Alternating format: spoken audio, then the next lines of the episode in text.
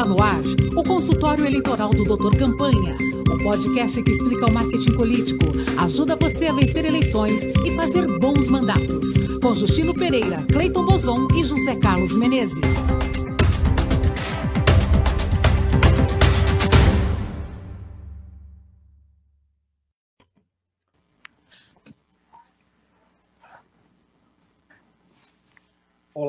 Seja bem-vinda, seja bem-vindo a mais um episódio do consultório eleitoral. Agora, o episódio 1, o Cleiton Bozon e José Carlos Menezes.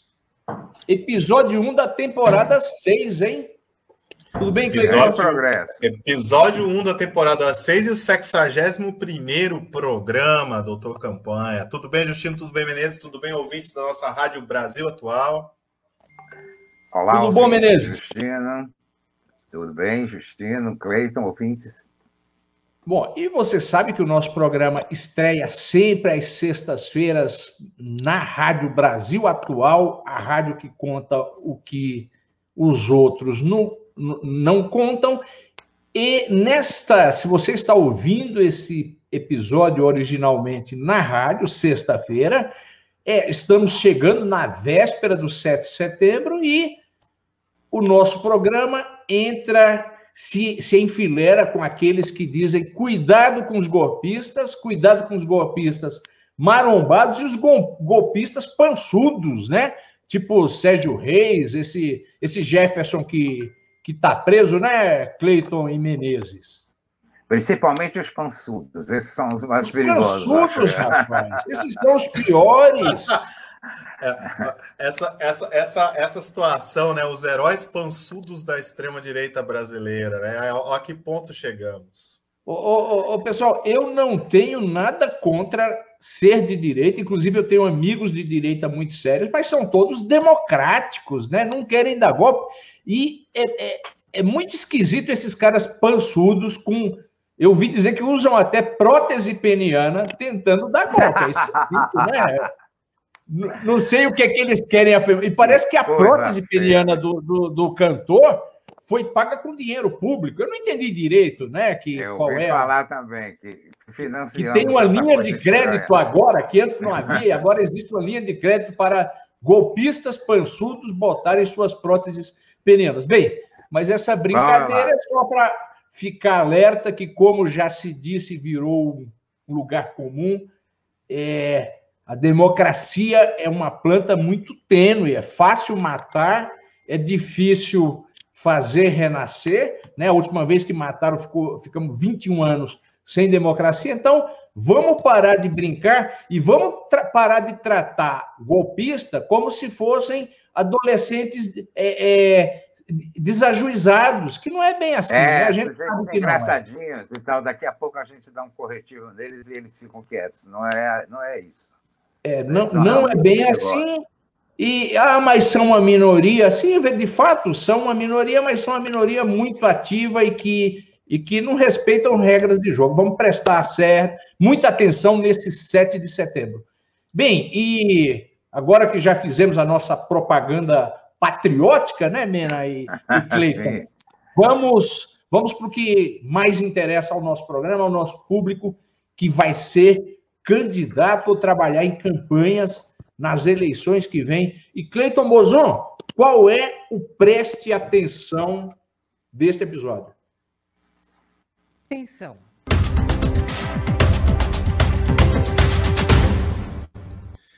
Então, Justino, eu não sei se vocês acompanharam, não, tá, não é do mundo da política, mas o mundo da política tem que prestar atenção, que teve uma invasão aos dados, ao banco de dados da Renner, uma tentativa de invasão ao sistema de informação. Renner, as lojas Renner. é isso? As lojas Renner. E não é a primeira loja. Não, não a mostarda Renner, né? Que é, não, que é as lojas, as lojas Renner, que na verdade, se você imaginar o que é a Renner, aquela loja de de roupas e várias outras coisas, né? É, você vai ver que tem um cadastro imenso ali de clientes e que você entrar naquele cadastro de clientes, você vai ter muita informação de muitas pessoas. Minha senhora, inclusive. É, pois é. Eu acho que eu acho que eu também tô lá. Tem muita gente ali.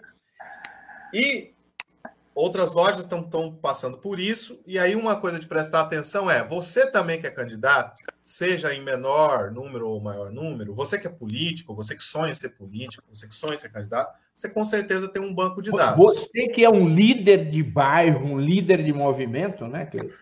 Justamente, você com certeza tem um banco de dados.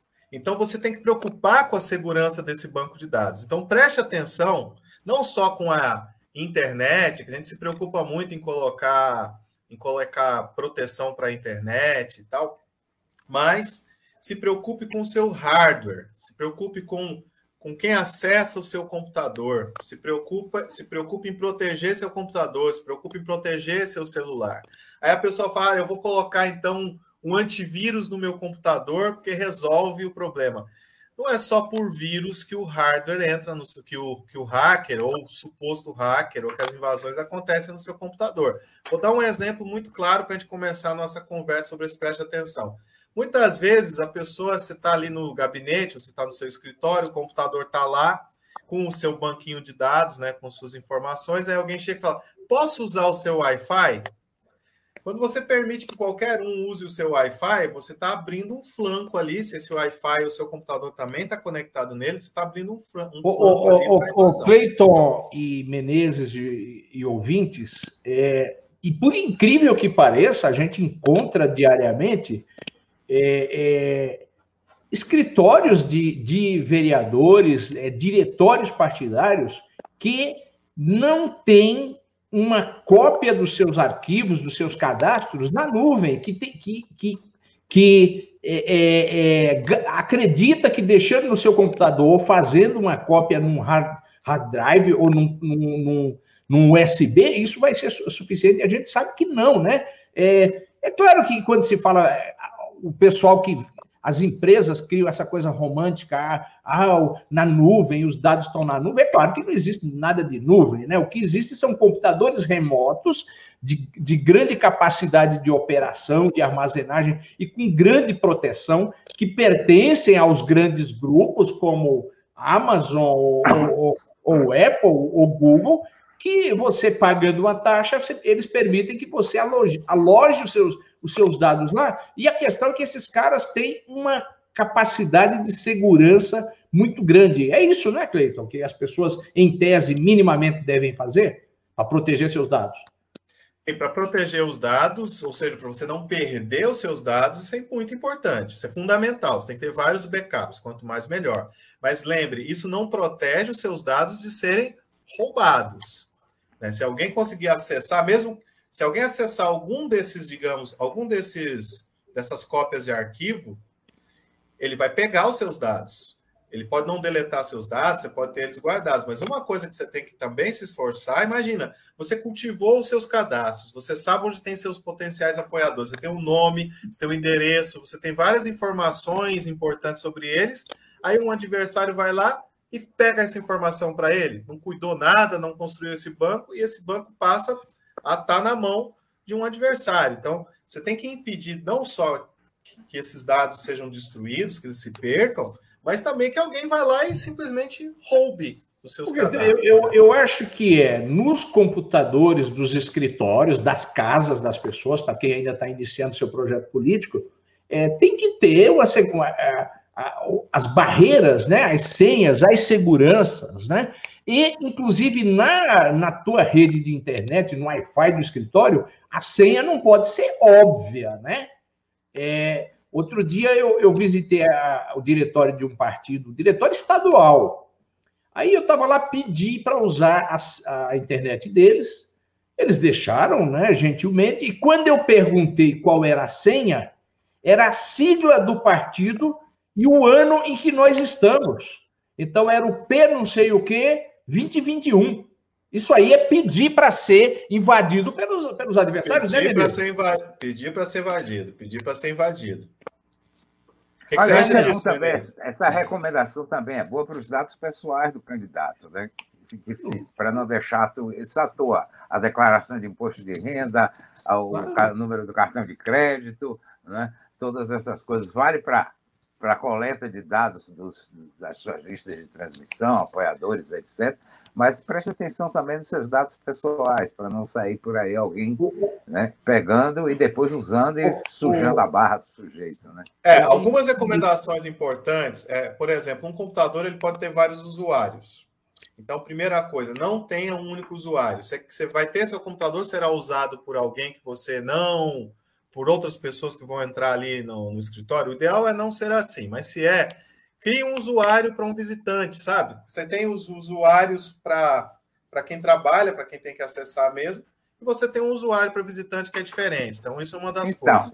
Não a permita pendrives. É se organize, né? É, se organize, é, consulte alguém que sabe das coisas para. A, a, questão, Cleiton, para gente, a gente avançar e passar para a dica do especialista, é a, a, o, o antigo arrombamento de porta de escritório, né, Menezes? Roubando os fichários e, e os cadastros de papel, desse, né?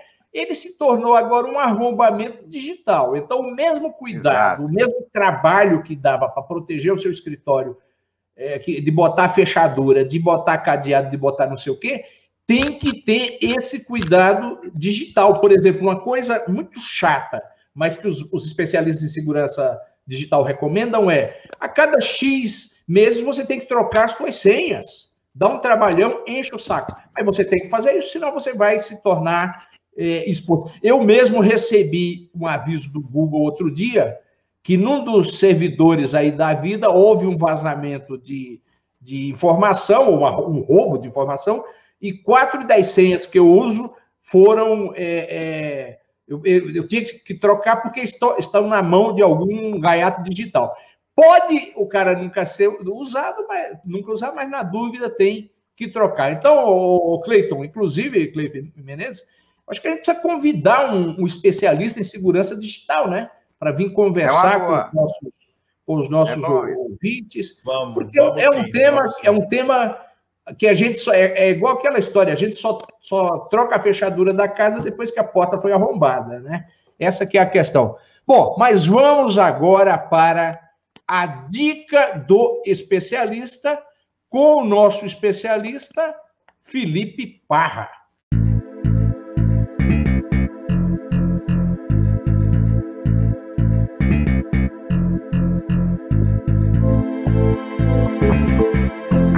Dica do especialista. Cleiton Bozon, o que, que os nossos ouvintes estão perguntando ao Felipe? Olha, a gente tem uma pergunta do Luciano Felipe, da capital aqui de São Paulo. Felipe, o que, que ele quer saber? Cancelamento, essa política de cancelamento e crise de imagem. O que é, que é importante dar atenção para isso? O que, que, o que, que de fato é isso? Bom, então, Cleiton, é, essa cultura do cancelamento que a gente está tendo nada mais é do que uma, um reflexo né, dessa nossa nova forma de interagir no cyberespaço. Hoje mesmo a gente tem a oportunidade né, de dar um feedback muito rápido e de produzir conteúdo muito rápido por meio das redes sociais ou então pelas plataformas, né?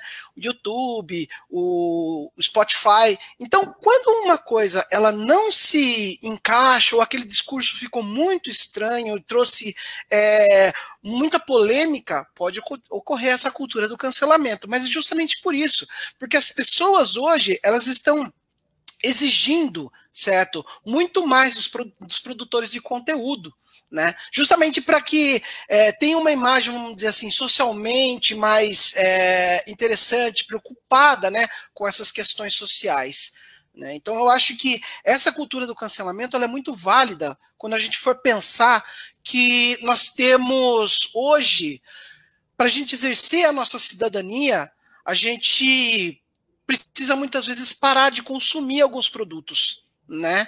Então, assim, somente por, por, por, meio dessa questão do consumo, a gente parar de consumir tanto produtos ou como até mesmo produtos midiáticos, né, é, é, programas de rádio, programas de TV, a gente começa a exercer a nossa cidadania. Por exemplo, é, se a gente for pegar um apresentador que falou alguma questão racial ou foi extremamente infeliz em alguma questão é, que ele abordou sobre homossexualidade, por exemplo, as pessoas podem parar de consumir o produto que esse cara oferece, ou então os produtos que patrocinam certo? ou, comercialmente essa, essa programação ou esse canal do YouTube, né? Muito bem. E este, esta foi a dica do especialista.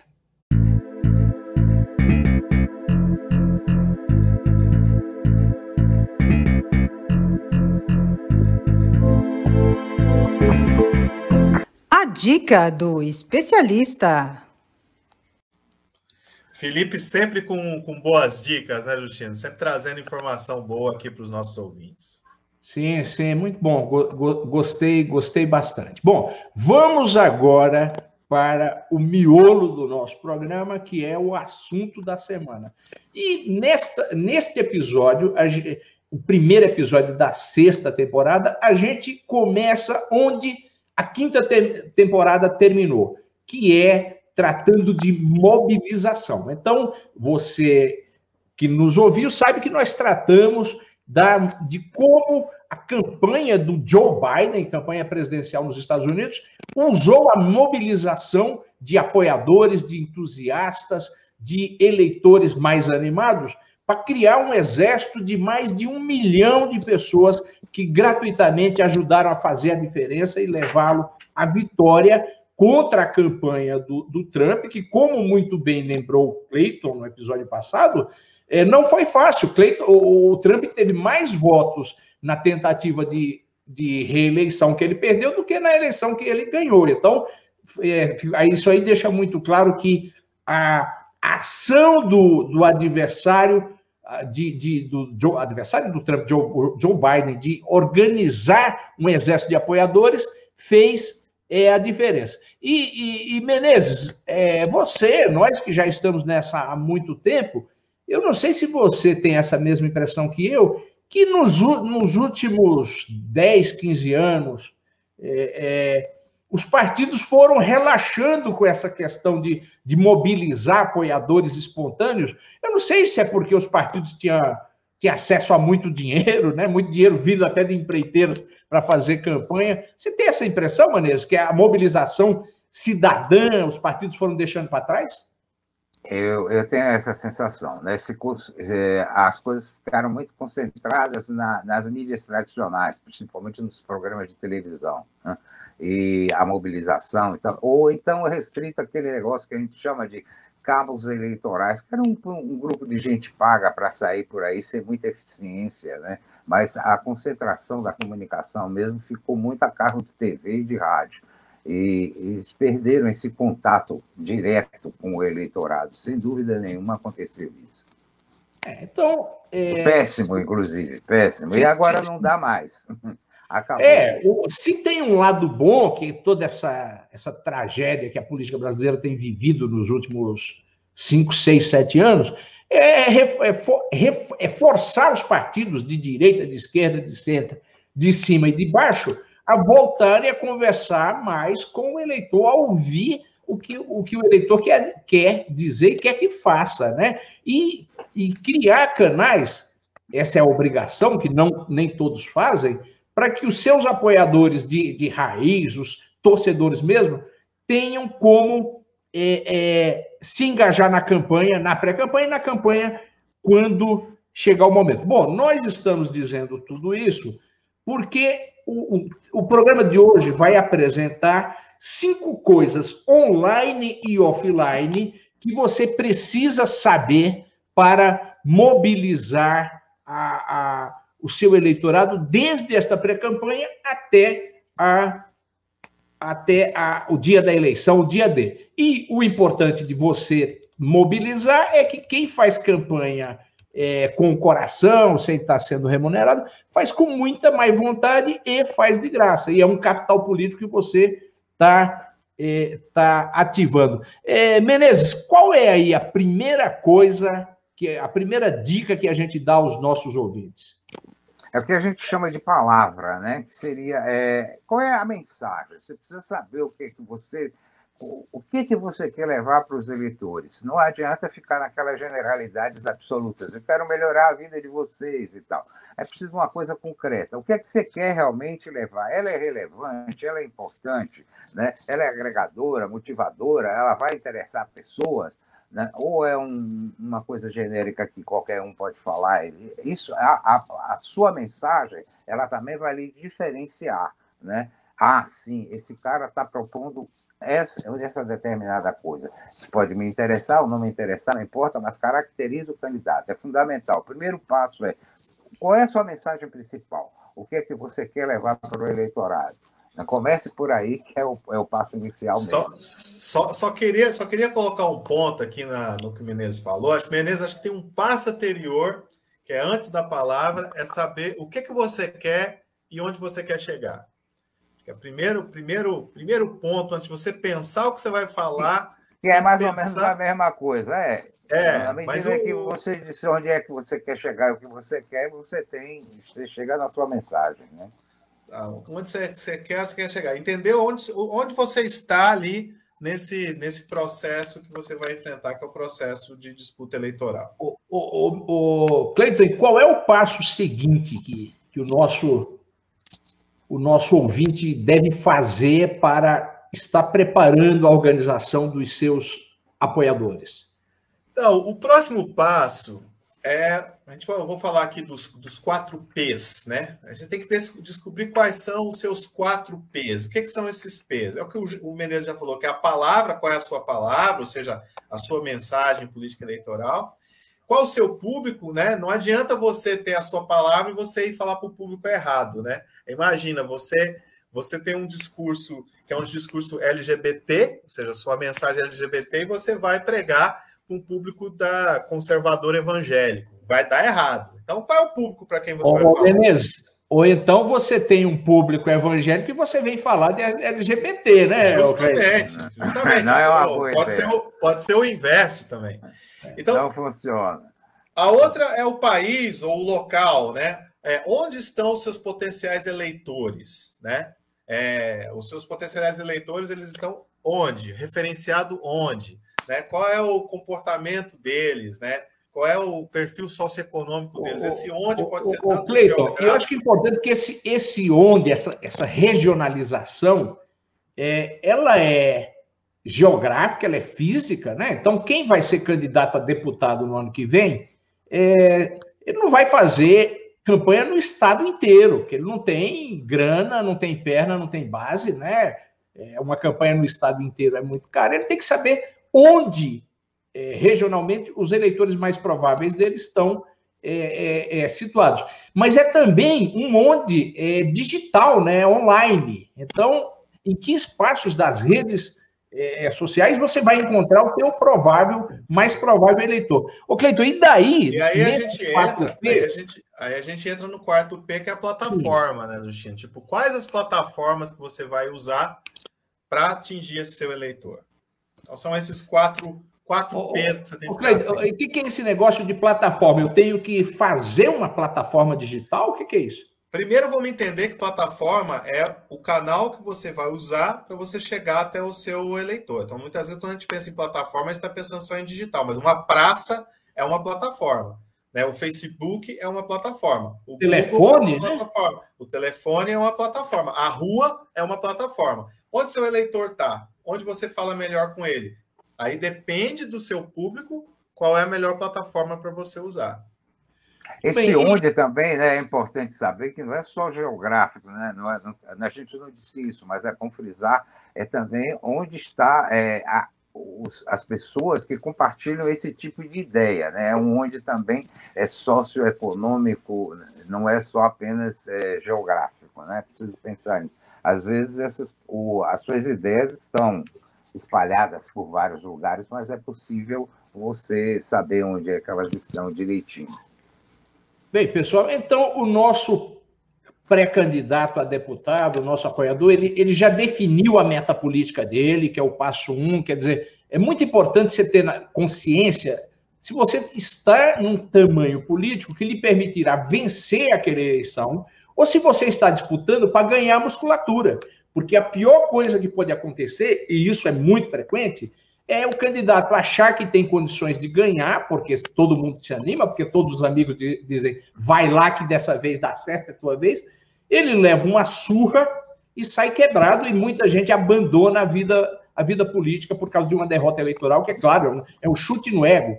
Sendo que, se você tem consciência que você não tem ainda um tamanho suficiente para vencer, é, você vai se preparar e dizer, bom, eu vou aumentar minha, o meu capital político e na próxima eu ganho. Aí você faz muita, muito melhor. Então, você já definiu onde você quer chegar politicamente, você já definiu os seus quatro P's, qual a sua mensagem, o seu público, o seu espaço geográfico barra digital e, e qual é a sua plataforma, e aí vai para o passo terceiro, que é estabelecer um funil de voto. Bom, o que, que é um funil de voto? O funil de voto, que eu diria que da experiência americana é, é, é de eleições, da, da, experiência europeia também, de alguns países europeus, é onde o, o brasileiro, o candidato, o apoiador, o militante brasileiro, o partido brasileiro, está mais atrasado, que é o seguinte: é, você tem que criar um processo em que você sempre iniciará conversando, buscando, procurando muitas pessoas, e dessas muitas pessoas, obviamente, uma boa parte, talvez a maioria, não vai se interessar pelo que você diz, pela sua mensagem, pela sua pré-candidatura. Mas uma quantidade vai. E você tem que ter a capacidade de, por exemplo, a cada mil pessoas, 500 pessoas, 100 pessoas que você contactou, aquelas 10, 15, 25 que mostraram interesse, você tem que é, extrair essas pessoas é, é, de, do, do, genérico e começar a colocar no é, que nós chamamos de voter file, ou cadastro eleitoral, que é o passo 4 que, que é, Cleiton, esse cadastro eleitoral, esse voter file? Ah, o voter file ele é o cadastro, ou seja, você vai entender quem é seu público, aí você vai conversar com essas pessoas e você vai cadastrar essas pessoas, organizar essas pessoas num banco de dados. Lembrando, uma vez eu conversei com um amigo deputado federal, ele falou, Cleiton, dá uma olhada no meu cadastro, porque eu estou com um cadastro, mas o meu cadastro está muito desatualizado. Eu falei, o seu cadastro não é desatualizado, o seu cadastro é não usado. Cadastro não é feito para você guardar informação. Cadastro é feito para você usar a informação. Se você está usando essa informação, se você está se relacionando com o seu banco de dados, ele jamais será desatualizado. Então você precisa o, o o. O, o Cleiton Menezes, e, e o Menezes e eu pudemos participar recentemente de uma atividade com membros da campanha do grupo de mobilização de, do, do, do, Joe Biden, e a gente viu o cuidado com que eles, anos antes, começam a preparar uma lista com o maior número de informações possível sobre potenciais eleitores. Claro que lá é uma outra realidade de, de organização eleitoral, mas se aplica completamente aqui. Então, se você é um pré-candidato que nas redes sociais, no Zap Zap, pessoalmente, com os cuidados contra o Covid, conversa por semana, vamos chutar, com, com 100 pessoas, e daquelas 100 pessoas, é, é, é, 20 tiveram algum tipo de reação positiva à tua candidatura, você tem que botar esses caras num cadastro que permita você facilmente saber o nome, saber onde eles vivem, saber os, onde eles vivem, saber os endereços digitais, saber de que eles gostam. Este é o, o voter file. Por quê? Todo esse trabalho na pré-campanha de encontrar o potencial eleitor vai permitir com que na campanha você economize enormemente no teu esforço eleitoral, é, sabendo já com quem você vai falar e dizer, lembra que você gostava de tal coisa, que você disse não sei o quê? Então, eu estou representando essa coisa. Não é isso, Menezes? Pois é, é interessante esse negócio, porque as pessoas, muitas vezes eu tenho enfrentado, já enfrentei isso muitas vezes, os candidatos acham que se dão uma trabalheira infernal e que não, não produz muitos resultados. Né? Não é verdade. Dá trabalho? Sim, dá trabalho. Inclusive, se você começar tudo em cima da hora, porque isso aí também é infernal. Tem que começar sempre, né? desde que você tenha uma ideia de que vai ser candidato ou que está participando de alguma coisa, se não fez até hoje, não tem importância, mas comece já, dá trabalho, mas é, é uma ferramenta, cara, de, de extremo sucesso, porque você passa a ter é, informação precisa sobre esse seu provável eleitorado, sobre esse seu eleitor, e conversar com ele com coisas que ele entende, que ele participa, que ele tem interesse. É, é bem, é um, experimenta que é sucesso, dá certo e funciona. Né? Gente, dá trabalho, gente, dá, mas a gente, funciona. A gente pode aqui desenrolar vários elementos para isso, mas infelizmente nosso programa está chegando ao final e ainda falta Já? o caos da semana.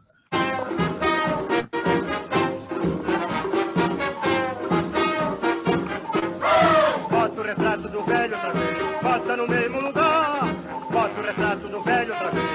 no mesmo lugar. O sorriso do velhinho faz a gente trabalhar. O sorriso do velhinho faz a gente trabalhar. Oh! Vamos Qual é o caos de hoje? Então, tem relação com o que a gente está falando, né? que é, é, ter uma lista, é ter um, um cadastro de candidatos isso, nos tempos antigos, que é o do caos, né? Essa, eram, eram de papel, ou então na memória fantástica do candidato. No caso, é, é, é conhecido por ter uma memória fantástica, que é o Paulo Maluf.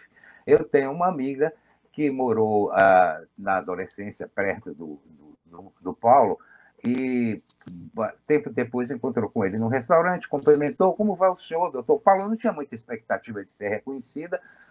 Surpresa, ele reconheceu, fulana, como vai você? Tudo bem? E fulano e Beltrano, os pais dela, né? Como estão? Ela fala, ah, estão bem, tal. Se manda um abraço para eles, eu tenho muita saudade daquele tempo e tal. Ela ficou tal. Se despediram. Quando ia saindo, ele falou assim: ah, e Pablo, a Mel e o Chuvisco, como estão? Ela tomou um susto, era o nome dos cachorros da família. Até disso ele lembrava, né? Então fica aí a recomendação. Reúna o máximo de dados possíveis sobre o seu eleitorado que faz sucesso. Essa minha amiga, até hoje, anos e anos depois, toda vez que alguém fala por algum acaso no nome do Paulo Maluf, ela conta essa história. Fica o conselho reúna o máximo possível de dados sobre seus eleitores, que isso funciona, serve. Não precisa do nome dos cachorrinhos, mas quanto mais dados, melhor. Fui. Muito bem, muito bem, né? Eu, eu acho que é uma bela, um belo caos e uma bela dica. Memória. E quem não tem boa memória, anote, né, Menezes? Bote num computador. Bote no papel, bote no computador. Mas não esqueça de colher. Bom, é isso aí, pessoal, e a gente vai encerrando o nosso programa. Lembrando, 7 de setembro, cuidado com os golpistas pançudos, marombados e que usam prótese peniana. Principalmente para as próteses. Tchau, gente. Tchau, gente. Até o próximo. Este foi o consultório eleitoral do Doutor Campanha, o podcast que explica o marketing político, ajuda você a vencer eleições e fazer bons mandatos. Com Justino Pereira, Cleiton Bozon e José Carlos Menezes. Para ouvir de novo, vá ao Spotify e digite Doutor Campanha.